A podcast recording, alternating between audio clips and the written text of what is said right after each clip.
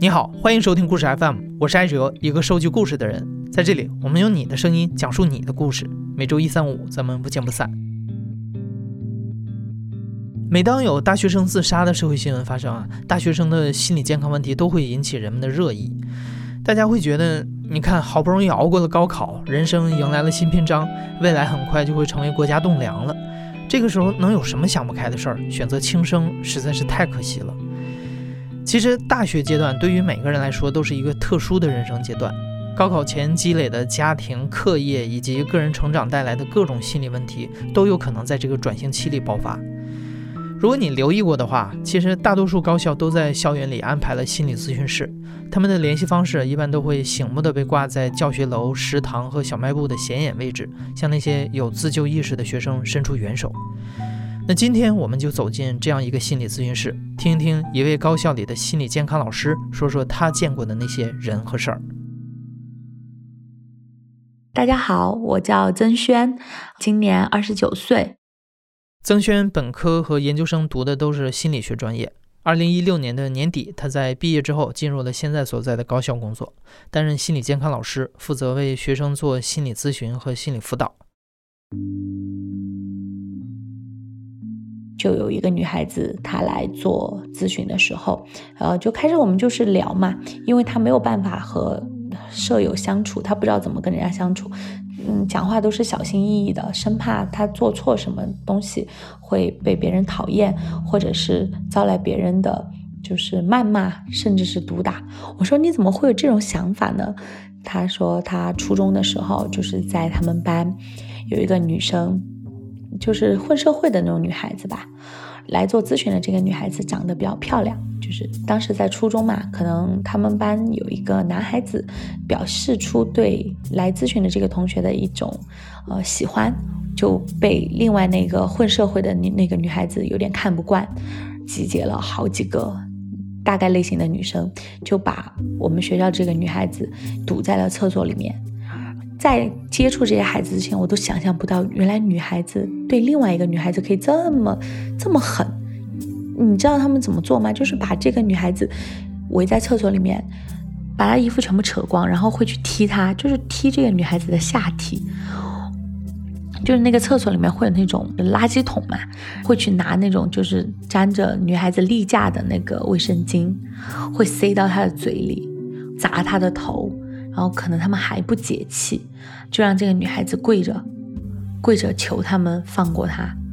在这个女孩子描述的时候，她一边哭一边说，就是你能感觉到她的那种哭，不是那种伤心，是那种害怕。所以当她说完以后，我就能理解为什么她和其他人没有办法正常的相处，因为她害怕，她不知道自己做了什么以后就会让别人讨厌她，就会遭遇到这样的待遇。做咨询的话，更多的是疏导来访者的情绪，让他就是有一个比较合理的认知，把这些不好的情绪排解出来。所以他跟我说：“他说老师，你看我现在其实我已经过去这么久了，但是我每次想到这个事情，我都还是会觉得很恐怖。那个女孩子，因为他们都是在同一个县城嘛，他说他每一次放假回家。”他都很害怕会遇到这个人，所以其实校园霸凌就是对于嗯这种年纪，就是这个年纪的孩子，也是造成他心理呃有这种创伤或者有心理问题的一个嗯算是比较常见的原因。曾轩向我们介绍，在他所接触的学生中，校园霸凌是一种较为常见的心理问题诱因。除了校园霸凌以外，原生家庭矛盾和人际交往的障碍也很常见。在曾轩看来，在这个人生阶段，很多学生的心理问题实际上都是由青少年时代的心理创伤积累而来的。而为了和这些被心理创伤所困扰的学生建立联系，为他们提供帮助，学校一般有两个途径。那么平常是这样的，就是我们有两种途径，就是我们去主动联系学生和学生主动联系我们。我们为什么要主动联系学生呢？是因为每年新生入学的时候都会做一次新生的心理普查，可能从这个结果里面我们会关注到有一些有严重心理问题的学生，比如说抑郁症、焦虑症，啊，甚至精神障碍、双向情感障碍等等。然后我们会主动联系到他，请他来做心理咨询。这个是第一种情况，第二种情况就是学生他在学校学习的过程当中，他如果出现了一些心理问题，他自己需要寻求一些帮助的话，就是他点到那个心理预约那个系统的话，他就可以在上面预约时间来进行咨询。我刚刚毕业，一六年的时候毕业。十二月份刚进入到我们的这个心理，就是来到这个学校做心理老师，然后那个时候也是刚刚十二月份那个心理普查结束，所有的人都是在等着我这个新老师进去以后解决这个普查过程当中出现心理问题的同学。那天好像是早上吧。然后我们领导就跟我说，有一个女孩子，她可能不太对劲，普查下来她的情况是有严重的抑郁，所以才被介绍到我这边来做心理咨询的。然后那天早上大概是九点过钟吧，那天还有一点点下那种毛风细雨的感觉，就是比较冷。呃，那个时候我们的心理咨询室都还没有建成，我是在我的办公室里边跟这个女孩子聊天的。当时她就穿了一件那种比较单薄的那种毛衣吧，整个脸被冻得红彤彤的。走进来的时候，她也没有跟我打招呼。然后我说：“你们老师有告诉你过来找我干什么吗？”他说：“我不知道，老师没有跟我说。”哦，他这么一说，我就知道，呃，因为很多不学心理学的人呢，他就觉得这个学生有问题，我把他带到心理老师那里就好了，其他的我也不方便跟他说太多。但其实这反而是对这个学生不太好，应该是提前告诉他，可能你需要。做一下心理咨询，我们帮你预约了心理老师，希望你去和老师聊一聊，应该是这样的一个程序比较对。然后我就跟他说，我是我们学校的心理老师，因为你刚刚做了这个心理普查，可能嗯有一点点心理上面或者情绪上面的不太妥当的地方，那么老师想和你聊聊天，来舒缓一下你的情绪。他一听我是心理老师，整个人好像特别的防备。基本上是问什么他答什么，然后那一天的咨询也就持续了二十多分钟吧，然后就结束了。心理咨询它有一条原则，就是来者不拒，去者不留。意思就是说，你愿意来咨询，我非常欢迎你；但是你不愿意咨询，我也不会强迫你。到第三天还是第四天下午的时候，我就在这个学校的操场上面。看到了这个女孩子，就是我们那个操场旁边，就是外围是那种塑胶跑道，中间就是踢足球的那种草坪。然后那个女孩子就一个人坐在那个草坪的那个位置，因为冬天特别冷嘛，也没有什么人踢足球，就她一个人坐在那个地方。然后我就走过去，我就和她聊起来了，我就跟她打招呼，我说：“哎，你还记得我吗？”开始的时候她还是有一点冷漠。我们做心理咨询的话，有一个小小的技巧。就是我们每一个咨询师，我认识的哈，我认识的咨询师的话，随身都会揣一些比较甜的东西，比如说糖果、巧克力等等，因为吃了这个东西以后呢，就会刺激大脑分泌多巴胺。呃，我就掏出那个巧克力，我就说我们俩一起分享一下吧，我刚好有块巧克力。他吃了以后呢，慢慢就觉得好像，嗯，这个老师好像也没有恶意，然后他就一边吃，然后我就问他，哎，你怎么一个人坐在这儿啊？然后他就说，啊，宿舍待着没有意思。我就问他为什么没有意思啊？他说，因为我们宿舍有一个呃女孩子在给他妈妈打电话，声音好大声啊，然后有点影响到他。我说，嗯，现在现在也不是睡觉的时间呀，呃，为什么会觉得他影响到你呢？然后他就说，嗯，反正我就是不想听到别人和爸爸妈妈打。电话的声音，我就会问他，我就说你平常多久和爸爸妈妈打一次电话呢？他说进校以来就没有打过。啊，我就问他你不想家吗？嗯，他当时是冷笑了一下。我从来不觉得我有家，我就知道可能是父母关系有了问题，就通过和他的聊天，我就知道他妈妈生下他以后，因为是个女孩子，婆家对他妈妈的态度不是特别好，他爸爸还会打他的妈妈。他记得特别清楚的就是小的时候，很小很小的时候，大概也就三四岁吧。有一天他爸爸喝醉酒了，然后回到家，他妈妈就。说了他爸爸两句，然后他爸爸非常生气，就他就看到他妈妈被爸爸狠狠的一巴掌就给扇在地上了。然后他那个时候可能三四岁的小孩子，到现在我都觉得三四岁的记忆他还能够记得这么清楚，让我觉得有一点惊讶。当时看到爸爸打妈妈，他就觉得就是想要阻止爸爸吧，然后他就。跪着就抱着爸爸的大腿，他也不知道他说了什么，反正他只记得他就一直在哭，一直在哭，就抱着爸爸的大腿，然后爸爸就一脚把他踢开了。那个时候他的印象就是爸爸踢得很疼，妈妈哭得很伤心，然后他自己也哭得很伤心。然后后来他爸爸妈妈就离婚了，在他八九岁的时候，然后他爸爸又娶了另外一个女人。然后他的后妈就是在和他爸爸结婚没有多久以后呢，就又生了一个孩子，这个孩子是一个弟弟，他们家就对弟弟特别好。他跟我说，他觉得他小时候的印象就是老是吃不饱饭，冬天穿的也很单薄，他的衣服就是可能是他的堂姐呀，或者是其他什么人穿过了的旧衣服。他考到我们那个学校，实际上我们那个学校就不是什么特别好的学校，家里经济条件可能也不是特别好。他奶奶就是不希望他继续读下去的，后来是他妈妈又就是和他爸爸他们家那边交涉了，就说他读书期间的费用他妈妈来出，然后他才来读我们这个学校的。嗯，他进到学校里面，他就看到周围的同学可能家庭条件比较好，或者是爸爸妈妈经常来学校。看他们给他们送点吃的呀，或者是开车送他们来，因为我们这个学校基本上都是省内的孩子在这边读，所以他就觉得特别的难受嘛。嗯，所以进到学校大概两个月左右的时间都是那种很抑郁的状态。我跟他聊的过程当中，我就能感觉到这个女孩子她对她自己的原生家庭爸爸这一边是那种又爱又恨。从小，他都想要让爸爸喜欢自己，他会做一些努力，比如说考成绩考好一点，能够得到爸爸的鼓励，或者是能够让爸爸对他另眼相待。但是发现好像爸爸并不在乎，他就觉得那干脆我就变坏一点。但是发现也没有用，所以他就可能有时候会对爸爸有一种可能是恨的这种这种感觉。后来，呃，我还是希望他过来继续。预约心理咨询嘛，但是这个女孩子非常遗憾，大一的第一个学期结束的时候，第二个学期她就没有来上学了，因为我们学校的规定就是连续两周没有来学校报到的话，那么就按自动退学处理。就从那以后，我就再也没有见过这个女孩子了。我们每年做心理普查。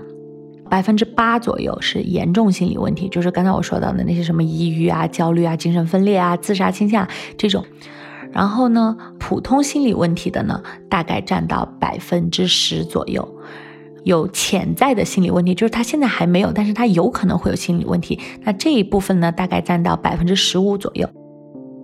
一般来说呢，大一的学生来找我会比较多，因为大一的学生进到学校里面呢，他会有一个就是适应障碍，或者是对新环境的这种适应。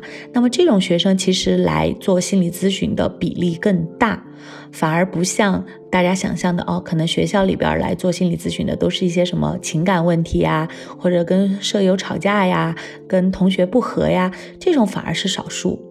更多的就是刚才我提到的那些比较严重的问题，就是我前两天遇到的这个孩子还特别好玩。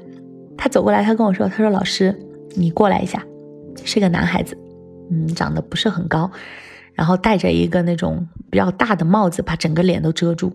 他说：“老师，你过来一下，我给你看个东西，你不要说出来。我这里有一个国家机密，是中央下达的机密。”就是我要参与到国家的北斗计划，这个是一个秘密，谁都不能说。这个学生我一听就很典型的妄想症，我就问他，我说你怎么知道的这个机密呢？他说我们家亲戚在上面，他传达给我的。我说那他通过什么方式给你传达呢？他说托梦。我当时一听，我就特别想笑，但是我就没有笑出来，因为不能笑。你这个时候笑了的话，可能会就是激起他的那种愤怒。我说：“哦哦，你们家有这个亲戚啊？啊，那老师知道了。那这个计划需要你做什么呢？”他说。我要帮助我们国家的北斗卫星改造这个大数据，然后他还问问我很多，就是你知不知道什么是大数据，知不知道什么是云端？就是你会觉得他自己的逻辑是自洽的。当时其实我是有一点点，就是有一点点懵，不知道该从哪里下手。但是呢，就聊着聊着，我就想到了，嗯，我就我就担心他会不会是这种大脑器质性的病变，就是说白了，就是大脑是不是被撞到了、被弄伤了以后才产生的这种问题。我就问他，我说，呃，你是大概从什么时候得到的中央的指令？他说高一的时候。为什么现在才来实施这个事情呢？他说，就是疫情期间，他们家亲戚不停的托梦告诉他，这个行动要开始了。我就问他，我说高一的时候你发生了什么事情啊？啊，有没有摔倒过，或者是有没有撞着头，或者有没有跟人打架？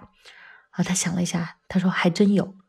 就高一的时候，就是从他们那个学校的那个楼梯上面摔下来，大脑后边就鼓了一个包，当时他也没有注意。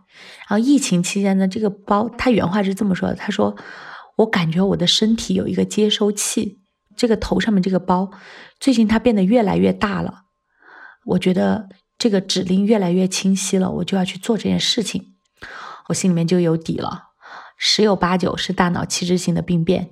他走了以后，我马上就和他的班主任联系，请班主任和他的父母联系，把这个同学送到那个精神医院去做一下脑部的 CT。然后前两天我得到那边的反馈，照了脑部 CT 以后，就发现他的大脑有一个血流，就是可能淤血没有散掉，就一直在那个地方。所以越长越大，越长越大，压迫到了他的某一个神经，所以他出现了这种妄想，这个就是生理性的。呃，我工作的这所学校，大概三分之二的孩子，就是可能从小接受的这种教育不是特别好，不管是他们自己也好，还是他们的父母也好，可能受的这种环境的影响，或者是这种教育。对心理健康这件事情本身就不是很重视，他们的父母觉得我给你吃饱了，供你读大学，你还有什么不满意的？你为什么还要会抑郁，还要想去自杀？有一个男孩子，其实就是前段时间那一天，那个男孩子呢，他是跑到我们学校的教学楼上面去，他是想要自杀。准备自杀的时候，他收到了他们班一个女孩子的短信，就问他在哪儿。他说我在某呃哪个教学楼上面。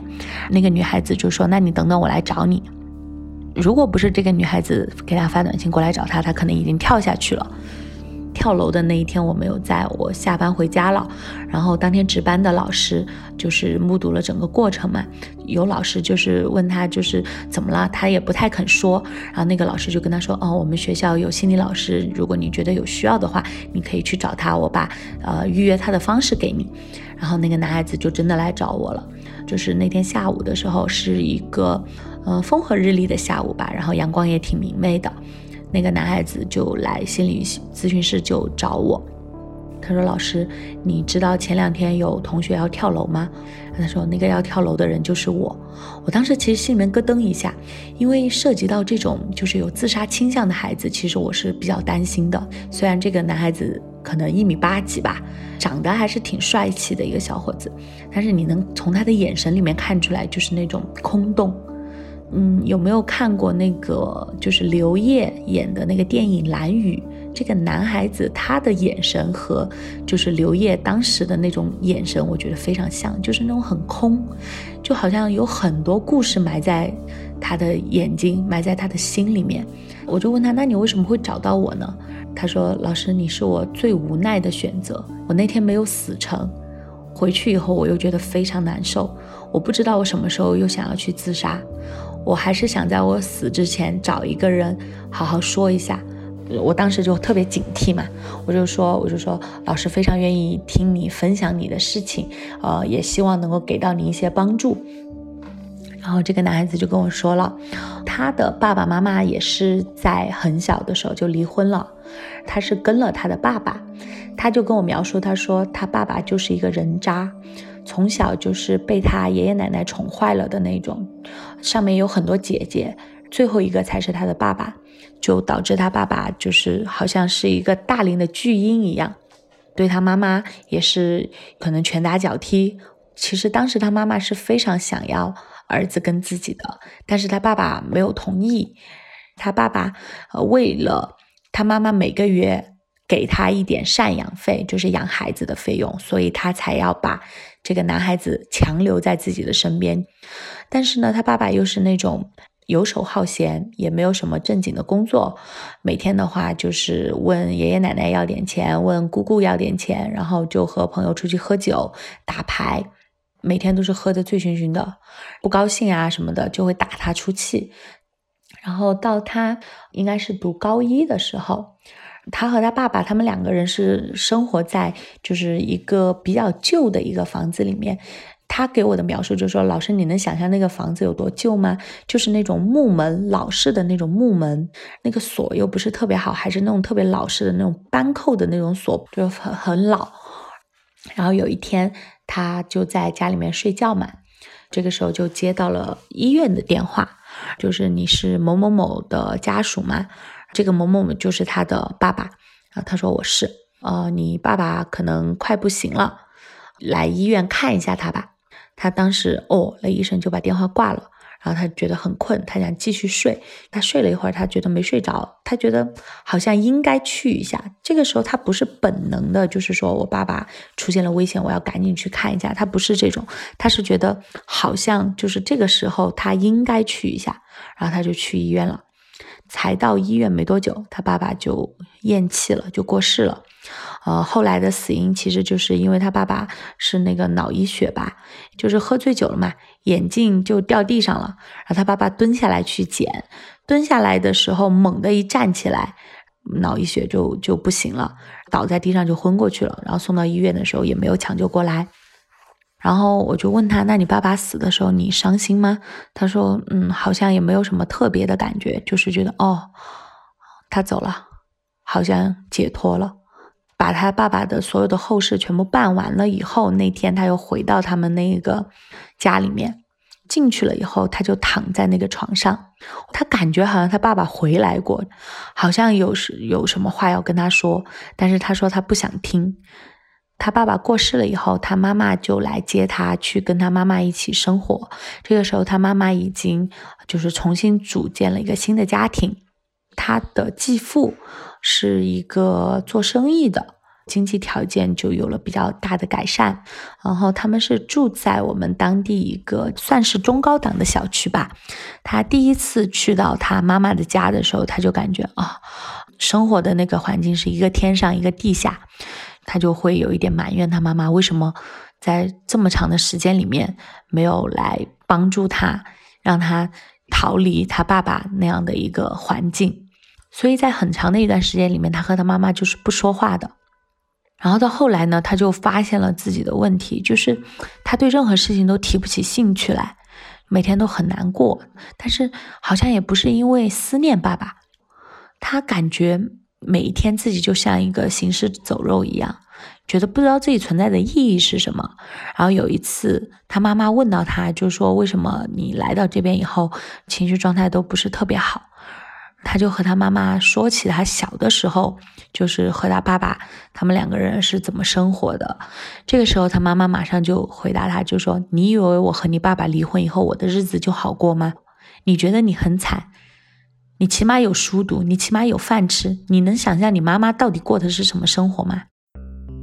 他听到他妈妈说这个话了以后，他就好像有一根弦就绷不住了，就好像洪水决堤了一样，他就哇就哭出来了，就哭得歇斯底里。他只是想在他妈妈那里得到一点安慰。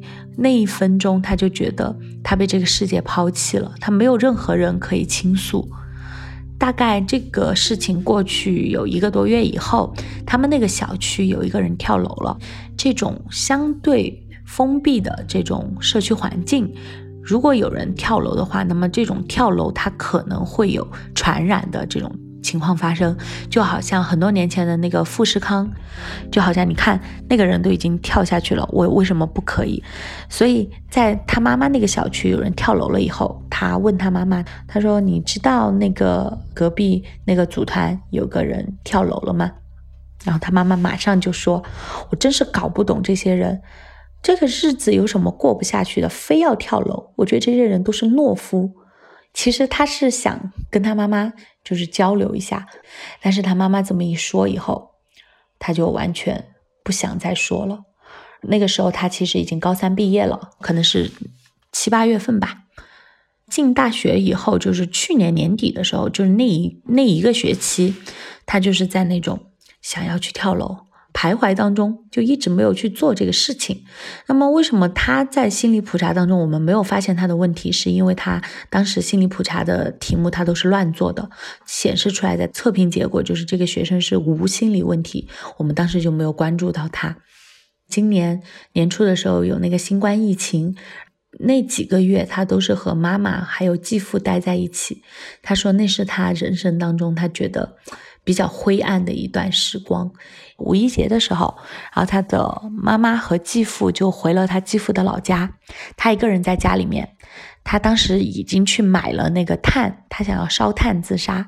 但在他准备实施的时候，他就想，妈妈他们要去，可能要去一两个星期才回来，这么久没有人，他的尸体一定会臭掉。他觉得那样死的很难看。后来学校发了通知以后，就允许返校。他说：“那要不然就去学校再死吧。”所以就有了前段时间，就是六月份的时候，他来学校跳楼的这个情况发生。其实那天他来找我做咨询的时候，系上的老师已经联系了他的家长。那一天要把他带回家去，因为学校有这种管理规定嘛，就是如果学生在学校里面有这种自杀行为的话，是要联系家长把孩子带回去的，担心在学校里面会出现这种恐慌，或者是对孩子的人身安全，嗯，就是有威胁。然后他就说：“他说老师，我跟你讲完了以后，我可能就要被我妈带走了，我不知道我下次还有没有机会见到你。”我就跟他嗯聊。聊完了以后呢，大概他把他的这些这么多年积攒的这些事情，他不知道跟谁倾诉。他说完了以后，他好像整个人，我感觉他整个坐姿都变得很放松，他的两条腿都已经分开了，然后整个人是就是陷在沙发里，整个人好像就舒服了。我就跟他说：“我说你可能有抑郁症，那你有想过去医院做一下检查或者做一下治疗吗？”他说：“我有。”但是我还没有跟我妈说，就被我妈给呛回来了。我说：“那如果有老师去和你妈妈沟通，告诉他你这样的一个状态，呃，其实不是你故意的，可能是你生病了，有抑郁的这种情况，呃，你觉得你可以接受吗？”他想了一下，他说：“可以。”其实这就是一个契机，就是其实这个孩子他自己的话，他是有这种自制力的。并且他也就是想要去寻求帮助，但是因为他母亲一次一次的这种打击他，所以他就会觉得，嗯，连妈妈都靠不住，他也这个世界上可能有个其他人他也靠不住了，那就死以死来解决吧。所以当我跟他说我可以和他妈妈沟通，也许能够帮助到他的时候，他好像就抓到了一丝希望。然后我跟他咨询完了以后，就马上联系他的班主任，然后联系到了他的家长。他妈妈开始还是不能理解，跟他妈妈聊下来，觉得他妈妈的文化水平不是特别高，他觉得有什么事情坚强一点就过去了。但是我就跟他妈妈说，我就说这个抑郁症，它不是说你坚强一下它就能过去的，就好像你感冒了，如果你不去管它，它可能会成为肺炎。你心理上面生病了，你不去管它，它可能就会变成抑郁症，呃，严重的就可能自杀。我就跟他妈妈解释了很多这种就是心理学一些专业的东西，然后他妈妈好像就比较能够理解，也能接受了。在我跟他妈妈沟通完了以后，我又把这个孩子又叫回来，然后我就跟他说，我就说你妈妈现在应该是能够理解你的这种情况了。他说他想要带你去呃医院，就是我们这边的省省里面的一一所那个心理健康的专科医院，他想要带你去看一下。当时的那种表情就是，哦，就是这种好像是舒了一口气的那种感觉，甚至能在他眼神里面看到有一点点光。然后他就跟着他爸爸妈妈的车就回家了。前两天我就听到他们班主任反馈，就是看到他那个呃医院的心理诊断证明嘛，然后是有重度的抑郁和重度的焦虑，现在也是在医院做这种心理治疗。如果状态比较好的话，就是效果比较好的话，他应该下个学期可以回到学校正常的返校上学。就是我接触到很多这种。有自杀倾向的孩子，有抑郁倾向的孩子，当我们发现他的抑郁情况比较严重的时候，我们都会转介到医院去，希望他去做这种专业的心理的治疗。但是百分之八十的家长都不同意，在他们看来，心理医院就是精神病院。这些家长就会歇斯底里，甚至来跟学校吵架，就是你们凭什么不让我孩子读书？他没有问题，你们才有问题。在我看来，就是如果心理问题当他出现苗头的时候，你没有很好的这种自我疏导的能力的话，那么请你一定要去找心理咨询师。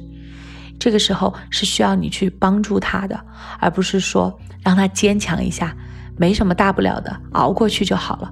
可能他真的熬不过去。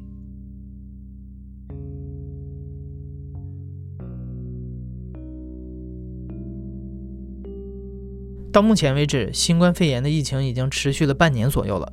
本应该返校的高校大学生都不得不困在家里，通过网络上课。那这个时候，有不少研究者就发现，很多学生都出现了抑郁、焦虑的情况。幸好很多高校也意识到了这个问题，并开始着手调查和回访。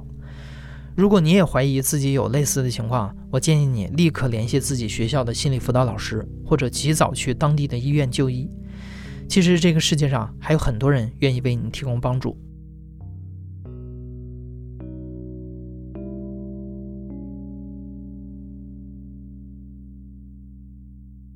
你现在正在收听的是《亲历者自述》的声音节目故事 FM，我是主播哲。本期节目由梁科制作，声音设计孙泽宇。感谢你的收听，咱们下期再见。